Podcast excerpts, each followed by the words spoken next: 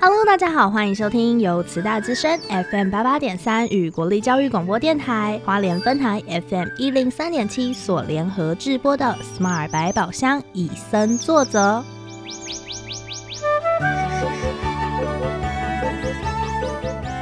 透过 Sherry 与 Porter 看完一系列野望影展影片，邀请来自不同领域的来宾互相交流，带给每位听众朋友们全新的生态观点。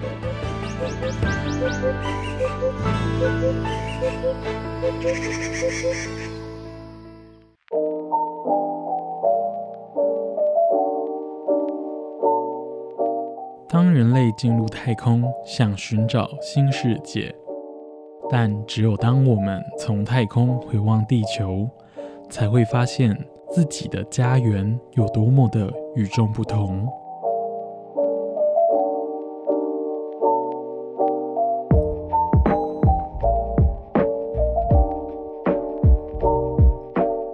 从卫星的视野回过头来看我们所居住的地球，可以清晰地看到物种的迁徙与环境对它们带来的考验。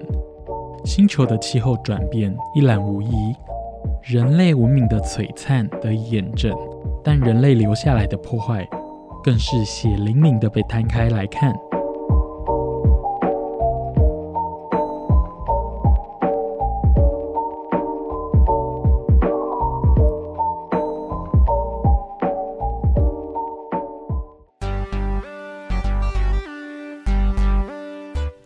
Hello，大家好，我是 Sherry，我是 Porter。那我们今天要来跟大家聊从太空看地球。从太空看地球，为什么要附附送我刚刚说过的？哦，没有啊，我们只要跟大家介绍就是这一个影片，然后再讲什么。它这一部影片呢，主要是用卫星去看各个动物，就像我们平常用 Google Map，然后是 Google 当变态。方便，为什么你讲这句话，我非常有对号入座的感觉？哎，可是其实我是在讲我自己的故事啦。你自己的就是你讲到 Google Map，就是只要讲到就是卫星啊，或者是呃，就是远，就是那种可以看远距观看。我自己以前就是真的没有办法出去玩，然后我觉得哦，我想要去，比如说我我现在人在台北，然后我想要去华联的某某某地方玩，那我可能就是会。用 Google Map 啊，然后我就直接，哎，比如说我从花莲火车站下车，然后我就走走走走走走走，然后可能走去市区，可能走去东大门，然后我可能哦，今天我想要去呃新城喝柠檬汁，我可能就会从泰鲁阁火车站的门口走走走走去新城，然后可是我明明就喝不到柠檬汁，然后我再去看漫波海滩。等一下，等一下。我觉得你这个故事很值得被专访一集。为什么？你可以教大家就是在疫情期间怎么出去玩怎么出去玩？然后这时候你可以把柠檬汁准备好。当我点点点到那个什么柠檬汁的时候，就拿出柠檬汁喝一口。然后到他们对面的面店的时候，拿出一碗拌面来吃。没错没错。然后就是譬如说到七星潭，然后你就先堆个石头，然后开始开那个。等一下，你家为什么有石头？我家为什么不会有石头？我们家有石头。哦，你是说路边那种砖块？我想说，你怎么可以去七星潭捡石头？七星潭现在的石头是国有的。我知道，我说你可以自己堆叠出，就是或是跟马说我要订订一袋石头，妈妈一定会把你吊起来打。然后这时候再播放那个海的声音，有没有？不好意思，我们没有那个印象。我觉得听众会觉得我们疯了。哎，可是这真的是在疫情期间。可以去做的一件事情，就是在家里闷到快疯掉的时候，哦，工作好累，可以去走走这样子。其实我之前也用过这种方式，Google Map 啊，然后我是有很多外籍的同学，然后他们都形容他们家怎么样怎么样怎么样，嗯，然后就可以透过 Google Map 去看到他们那边的生态，拜访他们家。对，像 Porter 家不是在乡下，我之前也给我一个台北的朋友看，看完之后他就跟我说。我真的很难想象，原来你家住在那种什么日本很很偏僻，是日本不是有些地方超。你家住日本？他说很像那种日本荒凉的那种小镇，然后他觉得那只是个传说，但是他就觉得哦，原来 Porter 住在他传说中的那种印象里面。然后我就说你这是什么台北人的歧视？可是之前你有给我看过你们家外面长什么样子？我只是觉得，哎，这不就是个草堆附近吗？超恶劣，这什么想法？哎，可是因为你没有让我看到房子，你只有看我你家附近。嗯，对。然后就想，怎么那么多草啊？就是那边是草，然后旁边是。房房子旁边就是对房子哦，对，就是透过 Google Map，其实可以让你知道某个地区的生态或它的地形跟它的多样性。多样性没办法啦，因为其实像是 Google 的车子是不会到山林里面，我记得它不会到山里面，然后它就会就是很像那种魔法结界卡住的那种感觉。哎，如果大家最近有在玩一种手游，虽然它现在有一点点久了啦，至少半年了。不知道大家还有没有人在玩？因为 Sherry 自己是退坑了啦。但是之前就是在玩的时候，就会很想要去突破那个电脑的防御。哎，不是防御，就是。电脑的限制，边界，它的边界，然后你就一直很想冲过去，很想冲过去这样子。Porter 也会，对。然后我们自己在 Google Map 里面，然后就会想要玩这个，然后就每次就是哦，可能我知道我去过那个地方，然后想要去更里面的，比如说山的小路更里面，可是因为他们那个车子拍摄车没有办法到那边，嗯，所以就真的没办法继续上山。你刚刚说到这个东西，你刚刚提到游戏是不是会有那种边界过去？对，我跟你说，有些游戏的边界它怎么设置？它不是一面墙，你走过去之后会过来把你吃掉，怪物就啪，然后把你吃掉。啊，我觉得 Google Map 可以参考，譬如说您是要过去，譬如说尼斯湖啊，然后就会跟水怪把你吃。嗯，Google Map 讲究的是现实，没有我开玩笑啊。我们可以，我们可以教 Porter，就是以后赚多一点钱，就是设定一个叫做 Porter Map，绝对就有这种东西。感觉不错啊！因为我走个三步就被吃掉，那可能会一直被吃掉。好了，我们我们回归到我们回归到正题，回归到正题这部影片其实还蛮特别的，它就是用呃透过这种卫星的摄影拍摄，然后去呃观看我们从来不是也不是从来没有观看过的动物，就是那些动物它过去我们可能是用没办法到达的地方，或者是我们可能要靠机器人。偷偷拟装机器人偷偷潜入它旁边，但是拍摄至少都还是有限，不然那角度就很怪。真的，然后那个拟装机器人其实做的也蛮可爱的，可是我觉得很可爱，因为之前有看过 Discovery，然后他们做一些，他们就 focus 在机器人，嗯，原本可能是 focus 某个动物，然后他想要让呃观众知道说，哦，像他们拍这种生态影片是什么去接近的，然后我记得有一集是。忘记是拍狮子还是拍什么猩猩类似的动物，然后他们用类似跟他们那边环境有关的生物，嗯，然后靠近它，那就发现那那那些动物就很像我在家里看起猫在玩一个什么东西一样，它就冲过去打它，然后你会发现哦，一打之后那个机机器人就飞出去。它其实那个机器人应该都是经过特殊设定啊，不然野生动物扒两巴掌，可能那个东西就爆了。就是讯资讯也收不回来，嗯，或者是就是要再重新弄一个，又是一个经费消耗。对，然后你就会发现说，其实野生动物在你眼前原本是长得非常凶猛或可怕，但是它怎么会对机器人做出那么荒谬的事情？其实蛮可爱的。对，就是他们透过这样设计，可是有些人会有争议，是说像用这种机器人啊。直接进到他们的生活圈，是影响到他的生活或者他的嗯觅食心态，嗯，然后去拍摄可能会有一些疑虑。但像透过我们这部影片，从太空看地球，用这种卫星这样去侦测，虽然听起来好像很变态，如果对人的话可能会被 搞，但是他们可能是透过这样去观测，像影片中就有提到大象、企鹅啊，然后甚至还有河马，还有鲸鱼，还有鲸鱼。但是这部影片中呢，我对于河马最有印象。河马为什么？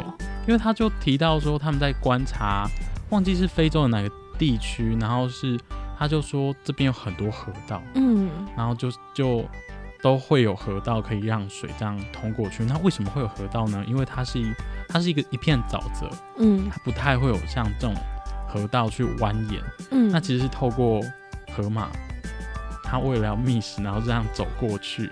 然后河马不会是一只，是一头拉裤这样过去，然后这样一直开一直开，就会开出一条河道。然后我想说，所以河马是那个地区的捷运咯。而且我有看到一一一个画面，就是河马走过去，然后一直走，一直走，走出一条路之后，长颈鹿就跟着那个路线走。哦，一可是其实我们往卡通去看啊，嗯，真的常常看到那种什么动物大迁徙，都是 A 跟着 B，B 跟着 C 这样一直走走走走走走走。对，所以其实嗯，好像有点合理哦。对。我是说卡通有点合理。等一下，我不是说 我刚刚的意思，我想有点合理。嗯，对，那你就会发现说，河马只是走个路而已，然后就造福所有的生物。其实，在大自然中啊，我们看了前面这几部影片了，那其实我们会发现啊，大大自然中啊，都是一个跟着一个，一个跟着一个。嗯，就是他们动物是会互相影响的。对啊，就是透过这个样子。然后刚 Porter 提到了河马，嗯，然后你会觉得说，那除了河道以外，它有什么重要性吗？嗯，其实它透过这样去走出一条路，它可以让那个水到更多地方，嗯，然后就不会让其他地方绿植植物可能就会比较好干旱，然后可能绿洲某个绿洲，大家应该知道绿洲是什么吧？嗯，绿洲的水不会这样就断掉。然后听一听哦，河马其实也蛮伟大的，但是 Porter 要再次声明，河马它是一种很凶猛的动物，看起来好呆好呆，但是其实它很凶。我记得之前看过一篇报道，然后他就提到说，河马其实在非洲杀死人最多的动物，反而不是狮子，因为它们咬合力很凶。哦。然后河马呢，它是一种呃非常有地域性，不是那种地域啦，就是。地域性只要一靠近之后，它就没重力，就直接会追着你。说这是 Porter 的区域，我搓一下，搓一下。不是你不用戳一下，你只要走到我曾经走过的那个范围的话，我知道有你的味道，我就会跑去攻击你。啊，这么凶哦！对，我记得他很凶。然后另外之前看 Discovery，他有提到说河马的呃皮是很厚的皮，对，然后厚到好像用一种。呃，他有特别是提到说做研究是说用某种子弹，嗯，某种就是某一种枪的子弹是射不不过他的皮肤的啊？为什么要射他？就是他们研究说它的脂肪厚度啦，就是他在提到说为什么连狮子都会怕河马这件事，嗯，因为狮子咬合力也蛮大，但其实咬不动，咬不动，就是咬了可能还没好，其他的河马就会冲过来咬你。把狮子也一起咬了。对，然后可是它有很特别的东西，就是河马的汗是粉红色的。哦，这个之前有听过，听起来很酷，对不对？其实也还好。不是我的意思，是说他那么凶猛，那么就是虽然外表看起来那么可爱，然后其实很凶猛，但是呢，他有一个有一种少女心的感觉。你真的是颜色刻板印象。就我会觉得，怎么那么 Q？但其实他有有一个很凶猛的动物，对。可是其实之前也有是听过说，在某个动物园有小男孩就是去捡掉下去，嗯，然后就被河马哈吃掉，而不是吃掉就是咬咬伤，咬咬伤。对对对，对，其实河马很凶。那这一部影片呢，还有另外一个我觉得最特别就是企鹅。哦，我我刚要讲企鹅，因为其实我印象就是企鹅在吃冰。对，但是他吃的是碎冰，对，我也是这样哦，没有啦，就是他，因为他们就是没有办法控制，不像人类一样，就是会自己建造一间厕所，然后所以呢，他们都是随地大小便。嗯，那我想问一下 Sherry，就是我记得好像呃鸟类他们是没办法控制他们就是排便，对不对？这个我之前有查过资料，但是就是你知道吗？那个脑袋有点忘记了，所以如果你真的想知道。就是去科普网站查，因为我记得就是有呃，我之前记得我是在泛科学它的网站上面有曾经看过这一篇文章，大家可以去找找看。因为我会这样问的原因是，我想说不一定要帮他们建厕所，他们可以走到就是某一区，然后拉，然后那一区就很脏，然后可以继续在旁边吃。然后我想的太美好了，是不是？那几十几万只，你要叫他们固定去那边，那他们可能会堆一个屎山哦。那至少不要吃到自己的大便的冰会比较。那他们就离开那个区域就好了。哦，反正我在看这一部影片，他有提到说为什么会发现很多国王企鹅，因为之前可能很难呃去查到说或者去调查出国王国王企鹅在哪在哪里。那现在反而是哦，原来他想比我们想象中的还要多。那过去可能南极也非常难达到这个调查的效果，因为太冷了。对，大家不要觉得南极好像哦，坐个飞机就可以到了，没有，他可能还要坐那个破冰船，然后到某个地方。等一下，南极破冰船应该上上不？我说我我的意思是说，可能要坐到某个地方，然后坐，然后再爬，再过去之类的，我不确定。但是没有我们想象中的那么简单。我我怕大家会以为说，哦，南极可能就像我去冰岛一样，机场下来下来就走一点就到了。没有，我是要跟听众讲这件事。我我意思是说，他可能交通。没有我们想象中的那么方便。可是你当初是怎么记得南极跟北极的差异呢？我记得南极有陆地，然后北极没有，就是北极圈内。你知道我怎么记的吗？嗯，我就记北极熊跟南极企鹅。北极熊跟南极企鹅。南极企鹅为什么企鹅跟北极熊永远都碰不在一起？因为他们在不同的地方。哦，这个我有听过啊。嗯，我之前小时候有听朋友一直在问说。啊，为什么南极跟北极不是很冷吗？为什么北极熊就不能跟企鹅就是在一起？那为什么北极熊不能吃企鹅呢？然后我那时候听完就想说，哦，那除非北极熊可能会开破冰船，就是一路从北极开始开。重点是它还要横越整个赤道啊什么，才能到呃另外一端去拜访企鹅哦之类的。我觉得可能从地心穿越会比较快，没有我开玩笑。哎。或者想太多，对，这就只是一个玩笑话。对，就是这部影片，你就可以知道说他们是透过什么去找妻儿。我那时候听完之后说，哇哦，超荒谬的，但是也很符合，就是这部影片说，就是他透过光切的 赛。就是透过他们排遗，这样讲会比较优雅，对不对？嗯嗯。透过他们排遗去知道说，哦，光企鹅他们从这边迁移到那边，然后他们的便便会跟着时间一起往前可是其实我觉得它有它的画面里面其实有呈现一个，就是他们从呃太空观测的时候，就是雪白的雪地上面就有那种棕色的痕迹。对，其实蛮漂亮的，是有那种作画的那种感觉。嗯。作画的那种感觉，然后还会因为其实那个区域还是会额外的下雪，嗯嗯，所以呃，就是企鹅前面生活的那个痕迹会被盖掉，所以它就会每天都长不一样，我觉得很厉害哎。所以我们可以说他们是透过企鹅的屎去找寻他们的族群的足迹，这样说没毛病吗？没毛病，对，没毛病。